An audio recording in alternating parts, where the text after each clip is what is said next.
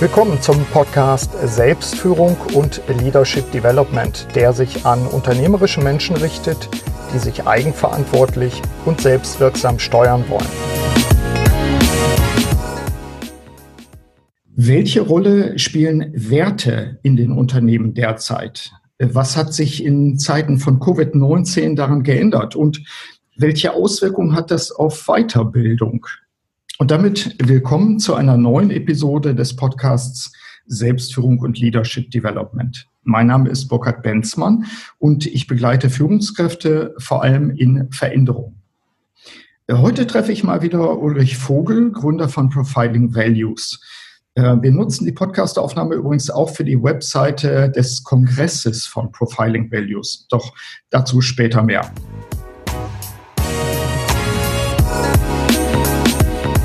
Hallo Uli, willkommen erstmal. Hallo Burkhard, ich grüße dich. Wir versuchen es wieder. Wir versuchen es wieder, genau. Liebe Hörerinnen und Hörer, äh, Hinweis an Sie. Eigentlich hatten Uli und ich letzte Woche uns schon getroffen und äh, zwar mitten in Arrecife auf Lanzarote, also in der Hauptstadt. Es war ein sehr schöner Ort, Uli, oder? War doch nett? Ja, wunderbar. War wunderbar, leider vollkommen ungeeignet, um dort eine Aufnahme zu machen, wie wir im Nachhinein dann festgestellt haben.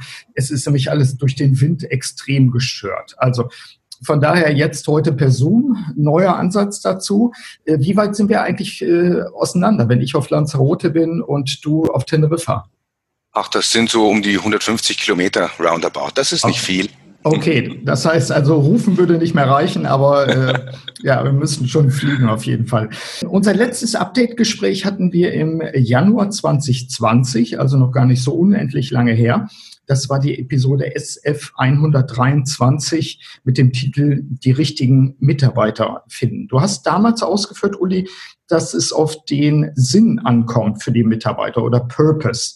Du bist auch Spezialist für wertegestützte Personalauswahl. Von daher gerne am Anfang die Frage, was erleben wir eigentlich gerade in Bezug äh, auf, auch auf Werte? Spielt es im Moment in der, in der noch Covid-Zeit eine besondere Rolle? Ist die Bedeutung gleich geblieben? Ist sie vielleicht geringer geworden? Sie ist ja in den letzten Jahren schon, würde ich sagen, laufend äh, angestiegen. Und äh, man kann auch bei den Generationen merken, dass je jünger die äh, werden, tatsächlich äh, der Purpose oder der Sinn und die Werte eine größere Rolle spielen. Und jetzt natürlich durch Covid ähm, äh, ist das in der Bedeutung meines Erachtens ein ganzes Stück nochmal gestiegen, weil man muss ja alles im Grunde remote machen. Äh, die Führungskräfte sind nicht mehr so nah dran an ihren Leuten und müssen deswegen eigentlich noch viel mehr diesen Sinn und die Werte, auf die man wirklich auch aufbaut, ähm, äh, mehr vermitteln und äh, mhm. auch klarer werden lassen. Also insofern glaube ich, ist die Bedeutung nochmal angestiegen. Ja, wir hatten, als wir am, am Chaco saßen in, in Arrecife, wir hatten unter anderem auch den Punkt Vertrauen als ein besonderer Wert.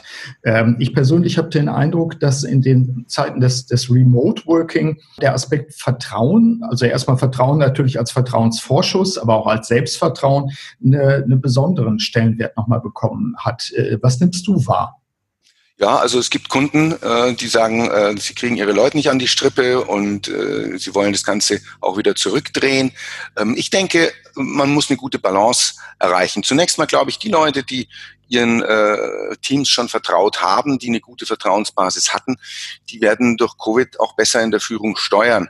Die, die vielleicht vorher schon Misstrauen oder Vertrauensprobleme hatten, kriegen das natürlich dann besonders zu spüren. Ich meine, als Führungskraft müssen wir ja immer Vertrauen geben, auch wohl in dem Wissen, dass es hin und wieder enttäuscht werden kann. Das darf uns ja nicht ähm, abhalten, grundsätzlich vom Vertrauensvorschuss. Aber man muss eben auch klug äh, vertrauen und äh, durchaus auch äh, im Sinne einer positiven Kontrolle mal nachgucken, äh, dass man da nicht unter Umständen auch unter den Tisch, über den Tisch gezogen wird. Mhm. Ich habe festgestellt in der Covid-Zeit, äh, dass äh, ein Großteil der Mitarbeiter offensichtlich, also sofern man die jeweils auch erreicht und, und eine Aussage darüber treffen kann, aber eine Großteil der Mitarbeiter, zumindest nach Auskunft von Chefs und Chefinnen, die ich befragt habe, recht gut mit Selbstorganisation klarkommen. Es gibt aber auch solche, die jetzt in dieser Zeit, ich will mal sagen, die Grenzen zwischen Arbeit und Nichtarbeit völlig verwischt haben.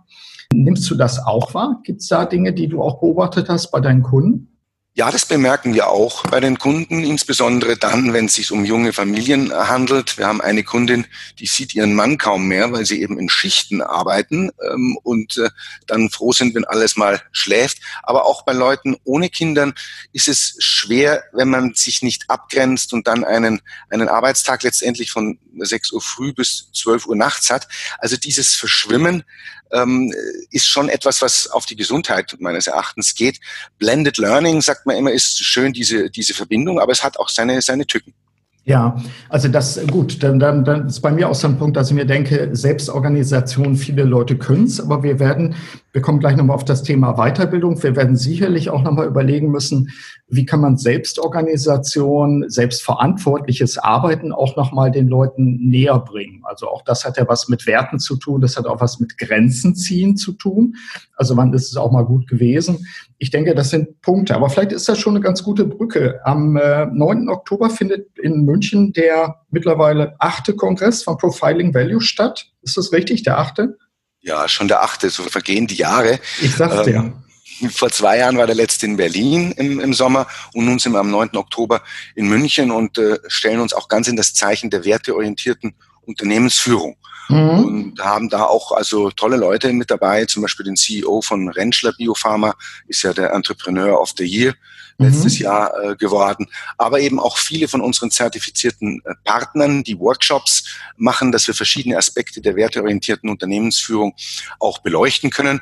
Wir haben auch zum Beispiel den Chief Technology Officer von Sonnen äh, dabei, Sonnenbatterie. Das ist äh, die Firma, die die Stromrechnung der Haushalte äh, inzwischen auf Null bringt, weil es eben eine Speicherkapazität schafft, dass der Solarstrom eben tatsächlich auch da bleiben kann. Also wir haben eine ganze Menge interessante Leute da. Mhm. Wenn wir unser Thema nochmal verknüpfen, ähm, was, was wird auch da weiterbildungsmäßig äh, thematisiert?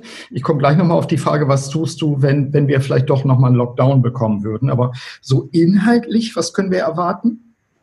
Ja, wir haben natürlich schon die Themen, die uns äh, in der werteorientierten Unternehmensführung rein praktisch beschäftigen. Also da geht es natürlich um Führungskräfteentwicklung, aber auch um Teamentwicklung. Wir müssen immer auch wieder auf die Stellenbesetzungen natürlich äh, schauen, weil da ist wirklich äh, der größte Fehleransatz äh, häufig äh, der Fall. Wir wissen, wie wir äh, bei der Organisationsentwicklung darauf achten, dass äh, die Werte tatsächlich auch ihren Stellenwert bekommen. Also ähm, der wissenschaftliche Ansatz der werteorientierten Unternehmensführung zieht sich eigentlich durch alle täglichen Bereiche und mit insgesamt elf Beiträgen sind wir auch, zum Beispiel einen haben wir im Bereich der Gesundheitsförderung, sind wir relativ äh, breit aufgestellt, um den ersten Eindruck zu bekommen, wie man praktisch äh, werteorientierte Unternehmensführung machen kann. Mhm. Würde heißen, wenn ich jetzt mittelständischer Unternehmer bin, äh, dann kann ich da hingehen und kann sagen, wenn ich da weggehe aus diesem Kongress, dann habe ich äh, eine Menge Input dazu bekommen, wie ich das in meinem eigenen Unternehmen auch machen kann. Und ich werde vermutlich mindestens ein, zwei Speaker auch kennengelernt haben, die so viel praktisches Wissen hat, äh, haben, die ich auch nochmal anzapfen kann. Ist das so ein Ansatz? Ja, das ist so ein Ansatz, aber eben auch die Line Manager vielleicht in größeren äh, Unternehmen oder durchaus mhm. auch die Human Resources Manager. Und wir haben natürlich auch was zur Selbstführung, aber da bist ja du, Burkhard, der Experte. Ja. Du wirst ja einen eigenen Workshop machen. Danke für die Brücke an der Stelle. Kleiner, kleiner Beitrag sozusagen in eigener Sache. Ja, vielen Dank, denn ähm, danke dafür, dass ich da auch nochmal Beitrag bringe zum Thema, warum ist Mission heute so wichtig? Und ich glaube, das verbindet uns beide einfach auch sehr stark, dass wir der Meinung sind, wenn man nicht dieses Purpose, wenn man nicht diesen Grund hatte auch, wenn man für sich keine Brücke bauen kann zwischen dem, was macht das Unternehmen aus, was ist Purpose des Unternehmens und was ist mein eigener Lebenssinn auch, dann habe ich ein großes Problem. Ja, und ich habe die Freude da nochmal äh, insgesamt fünf Ansätze auch zu zeigen, was man selbst zum Thema Mission auch machen kann. Ich glaube, das fügt sich mal wieder ganz gut. Ja, ja, ich bin sehr gespannt. Ja, ne, mehr verrate ich natürlich noch nicht. War schon. Lass uns aber auch an der Stelle nochmal ähm, die, die Verknüpfung von Werte und, und Weiterbildung angehen. Ich glaube, beim Kongress selbst wirst du ein paar Sachen analog und klassisch werden wir erleben. Wir werden aber auch immer wieder aufsetzen, Stichwort Blended Learning, dass äh, die Vortragsteile oder ich weiß nicht, werden alle Vorträge aufgezeichnet auch, dass ich äh, gar nicht das Problem habe, dass ich in, in drei parallelen Sessions nicht sein kann, sondern ich könnte mir es nacheinander auch anschauen. Ist das vorgesehen? Das ist bisher vorgesehen. Wir müssen dann mhm. mit der Technik noch ein bisschen feilen. Es ist ja alles im Moment nur auf Sicht fahren, ja. weil man ja nicht weiß, was, äh, was passiert. Wenn wir einen äh, ganzen Lockdown tatsächlich bekommen, werden wir es über online komplett abbilden.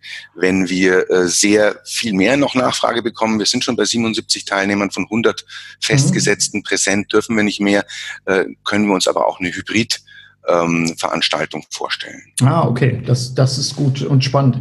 Die, das wird mir auch persönlich helfen, denn ich hatte es erlebt, als ich äh, beim letzten Kongress bei euch ja auch einen Beitrag hatte, dass die Leute sich immer entscheiden mussten zwischen den Sessions. Und ich will nicht sagen, dass das bei mir äh, Stress als Teilnehmer auslösen würde, aber wenn ich die Option habe, später zu sagen, Mensch, das gucke ich mir nochmal an, ist das sicherlich State of the Art heute auch, ne, was man machen sollte das sehe ich auch so. Aber ganz mhm. generell muss man eben bei der Weiterbildung äh, heute andere Wege gehen ähm, und diese Medienmöglichkeiten auch nutzen. Wir selbst haben in unserer eigenen Ausbildung inzwischen alles auf Online auch tatsächlich gebracht. Die eigene Online Academy ist sozusagen an den Start gegangen. Und da gibt es natürlich viele, ich sag mal, Gemeinsamkeiten, äh, das richtig zu machen im Vergleich zum Analogen, aber eben auch ein paar Unterschiede, die man herausarbeiten muss. Sollen mhm. wir da ein bisschen einsteigen? Gerne, gerne. Erzähl dazu mehr, weil du hattest auch das Stichwort gebracht, als wir am, am Chaco saßen, bei unserem ersten Ansatz, den, den, diesen Podcast aufzunehmen. Ich glaube, du hast gesagt, Weiterbildung muss wehtun. So sinngemäß habe ich mir das gespeichert. Ich weiß nicht, ob du es so hart ausgedrückt hast. Doch, äh, ich, ich sehe es schon so, weil ähm, mhm. was haben wir denn eigentlich bei den allermeisten Weiterbildungsveranstaltungen, wenn wir mal ganz kritisch drauf gucken, dann gehen da die Leute hin, um sich ja was Gutes zu tun und ja, das muss man auch mal machen und ein bisschen mal äh, sich weiterentwickeln. Aber meistens äh, lassen sie sich eigentlich nur selbst bestätigen oder mhm. äh, wollen Anerkennung bekommen. Wenn man wirklich weiterkommen will, also im Sinne von persönlichem Wachstum, dann ist nicht Selbstbestätigung der Zweck, sondern dann ist tatsächlich das kritische Selbst in Frage Frage stellen, ja sogar sich sozusagen zu zerschmettern, mal äh, übertrieben gesagt, mhm. um sich dann wieder so zusammenzusetzen, dass man persönlich gewachsen ist. Und das meine ich mit wehtun. Also es, man muss wirklich aus der Komfortzone raus. Weiterbildung ist keine Berieselung, keine Wellnessveranstaltung, sondern äh, wenn es wehtut, dann ist es richtig gut. Mhm. Das, wie, wie berücksichtigt äh, das? Also du hattest eben gesagt, wir haben die Online Academy jetzt auch für euch aufgesetzt. Wie, wie kommt das zutage und wie, wie lockst du, wenn ich jetzt ein Teilnehmer bei euch bin, wie lockst du mich dann aus der Reserve? Ja, da gibt es natürlich viele äh, Möglichkeiten, aber man muss generell die Einstellung dazu haben. Vielleicht gehe ich äh, mal ganz kurz auf die Inhalte ein und mhm. führe mal das, ähm, das Modell von Donald Kirkpatrick äh, kurz ein. Der ist ja der Vater des modernen Bildungskontrollings, der sozusagen von rückwärts her die Inhalte der Weiterbildung aufzieht. Also ähm, wir machen es ja normalerweise so, dass wir uns sagen, naja, das ist ein Thema und äh, da machen wir jetzt die Lerninhalte und gucken mal, wie die Leute darauf reagieren auf, auf das Training und äh, dann gucken wir, okay, was müssen sie da noch vertiefen und lernen, um irgendwann in ein verändertes Verhalten zu kommen, was eben Resultate produziert, die wir im Unternehmen wollen. Aber eigentlich müssen wir von den Resultaten her denken und sagen, was ist denn das Verhalten als erstes, was zu diesen Resultaten führt? Vorher natürlich, welche Resultate brauchen wir mhm. ja, wirklich, um dann ähm, vom Verhalten wieder zurück zu wissen, okay, welche Lerninhalte sind es tatsächlich, die man verinnerlicht haben muss, um sich überhaupt so verhalten zu können. Und dann gucken wir natürlich schon auch drauf, dass die Reaktion aufs Training gut ist, dass man professionelles, unterhaltsames äh, Training auch macht. Aber meistens wird das Pferd eben von hinten aufgezäumt und deswegen bringe ich das bei den Inhalten immer mal wieder, um den Leuten klarzumachen, das ist eben strategisch äh, von der Planung her anders aufzusetzen. Es geht nicht nur um einfach was zu lernen, sondern das muss man ein bisschen vertieft tun. Und dann muss man es natürlich aber auch gut machen. Mhm. Und da ist online, ähm, ich kann nur sagen, Abwechslung, Abwechslung, Abwechslung. Die Aufmerksamkeitsspanne wird ja immer geringer. Ähm, viele sagen, das sei was ganz Schlechtes. Äh, ich finde es gar nicht so schlecht, wenn die Leute eben in einer kurzen Aufmerksamkeitsspanne vielleicht auch sehr schnell erkennen können, ist was für mich, was ich vertiefen will, oder ist es eben nicht. Mhm. Aber es ist natürlich auch so, dass die Medienvielfalt und vor allem die Medienvehemenz auch dazu führt, dass man hier mehr konsumiert als gut ist. Du sprichst ja immer von der sogenannten Mediendiät. Magst genau. du das nochmal erläutern? Ja, genau. Der Mediendiät ist mir ein ganz wichtiger Punkt. Ich hatte es ja auch in meinem aktuellen Buch ausgeführt, äh, für sich selbst vielleicht als erstes mal festzustellen, wie ist überhaupt mein Medienkonsum? Und äh, ich glaube, wenn, wenn wir da ein bisschen genauer hinschauen, es gibt, glaube ich, auch mittlerweile verschiedene Apps, die ganz tauglich sind, die einen monitoren und wo man sich das Ganze nicht schön redet, aber wo man sagt, wie viel Zeit verbringe ich wirklich online. Ich glaube, neue die neue iPhone-Software äh, sozusagen kann das auch. Aber dass ich erstmal eine Anamnese mache, erstmal für mich erkenne, wie ist überhaupt mein Medienkonsum und dass ich dann auch nochmal sage, äh, was ist eigentlich qualitativ für mich hilfreich und, und unterstützend. Ich sage nicht, dass jeder Konsum unbedingt immer, äh, ich sage mal, mich weiterbringen muss und weiterbilden muss. Das kann auch mal eine, eine entspannte Folge, es kann sogar ein Binge-Watching ab und zu sein. Ich glaube, das ist nicht das Problem. Aber wenn ich quasi immer irgendwo online bin und wenn ich mich ständig äh, stören lasse, dann komme ich gar nicht mehr dahin, was wir von mit Cal Newport auch, auch Deep Work nennen. Also für mich ist Mediendiät eine Möglichkeit, zunächst mal festzustellen, wo konsumiere ich eigentlich? Ist das gut für mich? Und dann auch eine Frage zu stellen, will ich das? Und du kennst ja den Spruch von mir auch, äh, wer denkt eigentlich bei Ihnen? darauf zu achten, was für, was für Einflüsse wir in uns auch reinlassen und da wesentlich kritischer auch zu sein an der Stelle.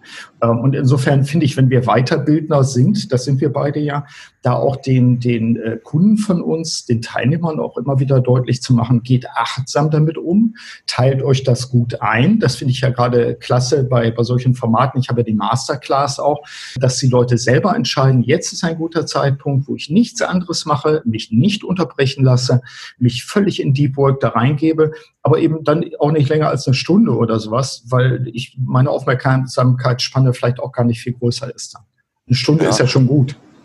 Ja, es gibt die sogenannte Pomodoro-Technik, äh, 25 Minuten ähm, und dann äh, fünf Minuten sozusagen Pause. Und das kann man schon ein paar Mal hintereinander machen. Aber ich habe gehört, dass so die maximale Hochaufmerksamkeit pro Tag dann äh, kaum die vier Stunden überschreitet. Und äh, auch das, egal wie man es dann rechnet, finde ich, ist mhm. immer ganz wichtig, um zu entscheiden, ähm, wo wir unsere Aufmerksamkeit dann tatsächlich einsetzen und, und mit welchen Medien äh, wir das tun. Ähm, mhm. Ich vergleiche auch gern die Aufmerksamkeit des Tages wie so, wie so eine Flasche eines Getränks äh, und, und alles, was man eben macht, äh, jeder, jeder Switch, jede Aufmerksamkeit, Switch, Switch, den man macht oder jede, jede Entscheidung, die man dabei trifft, ist ein kleiner Schluck mhm. ähm, aus der Flasche. Und wir müssen uns das eben für den Tag entsprechend einteilen. Genau, sehe ich auch. Das bedeutet äh, für solche Sachen wie euren Kongress oder bei mir, wenn ich, wenn ich Vorlesungen beziehungsweise Veranstaltungen an der Hochschule habe, äh, wir müssen natürlich vor allen Dingen Pausen einbauen.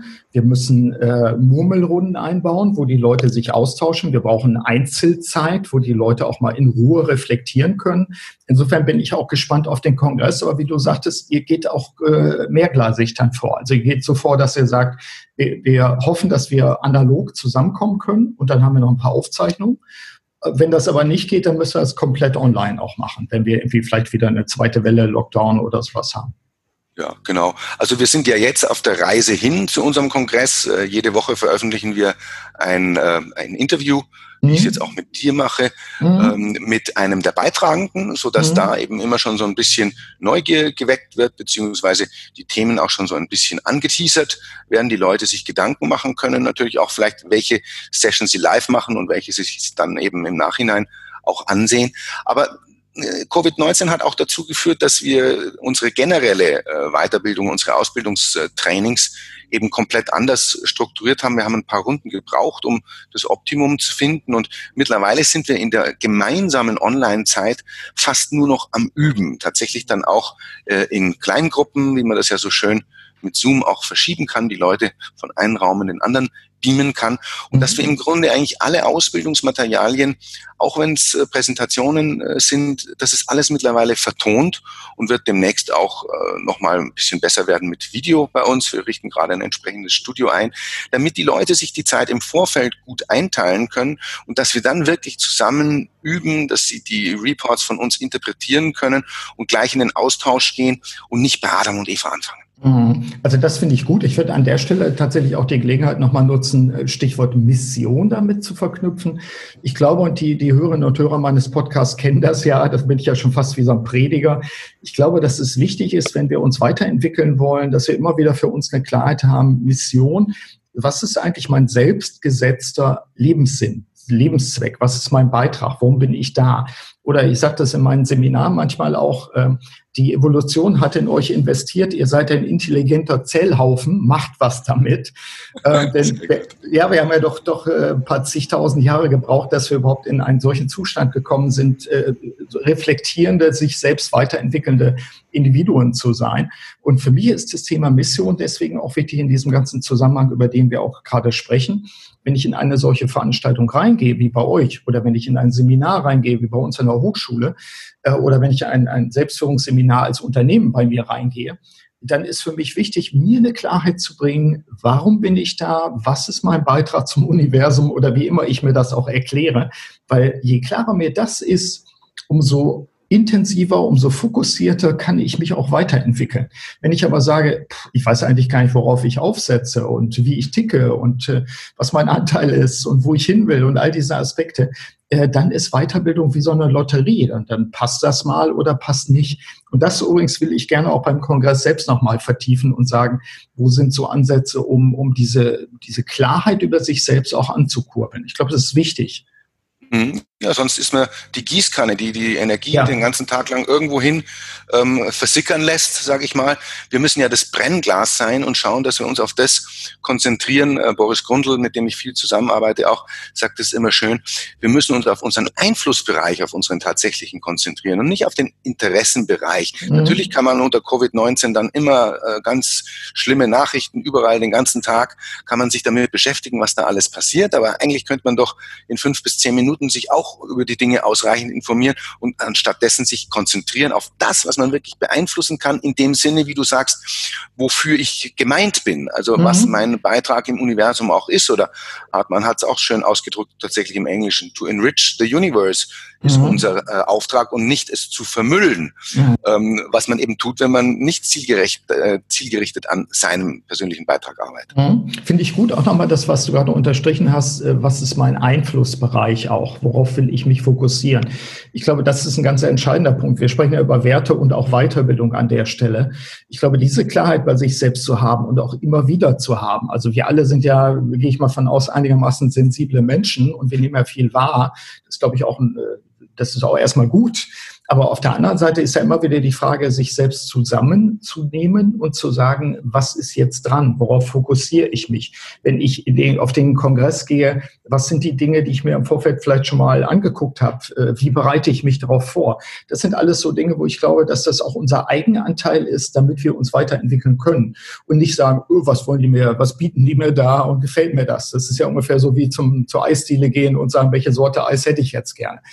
Ja, also diese persönliche Vorbereitung, finde ich, spielt für mich auch eine Rolle, wenn Weiterbildung funktionieren soll.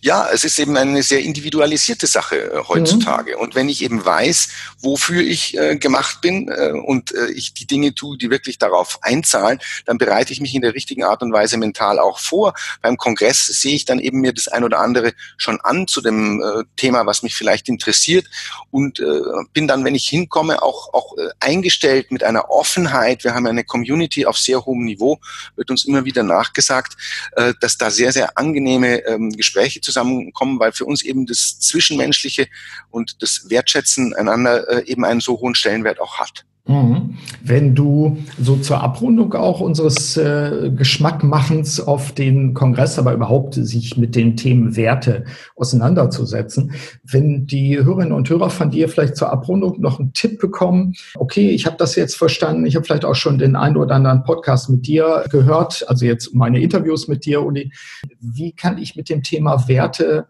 für mich weiter umgehen? Kann ich mich da sensibilisieren? Gibt es Gibt es irgendwie noch einen Tipp von dir, dass du sagst, damit das jetzt nicht einfach wegsickert, sondern dass wir, dass ich damit etwas anfangen kann sozusagen? Was kann ich tun?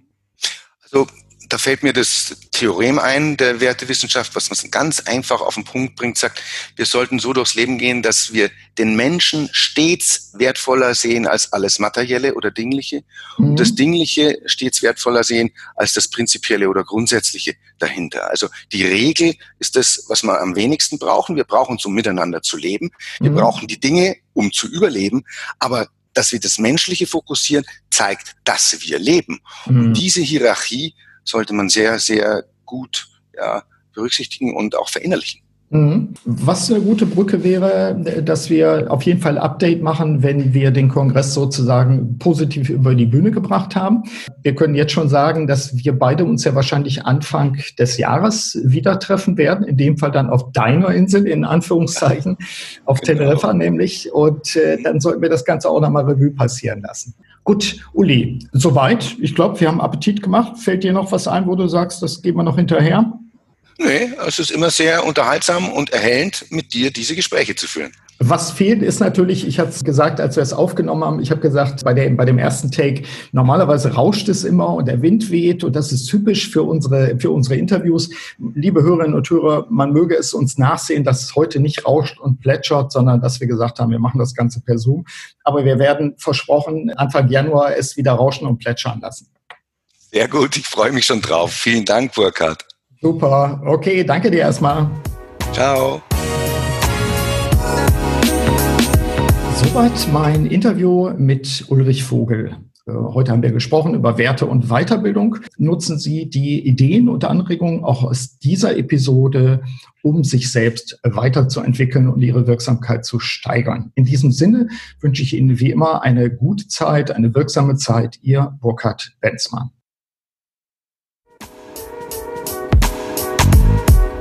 Vielen Dank, dass Sie auch bei dieser Episode des Podcasts Selbstführung und Leadership Development dabei waren. Auf bald!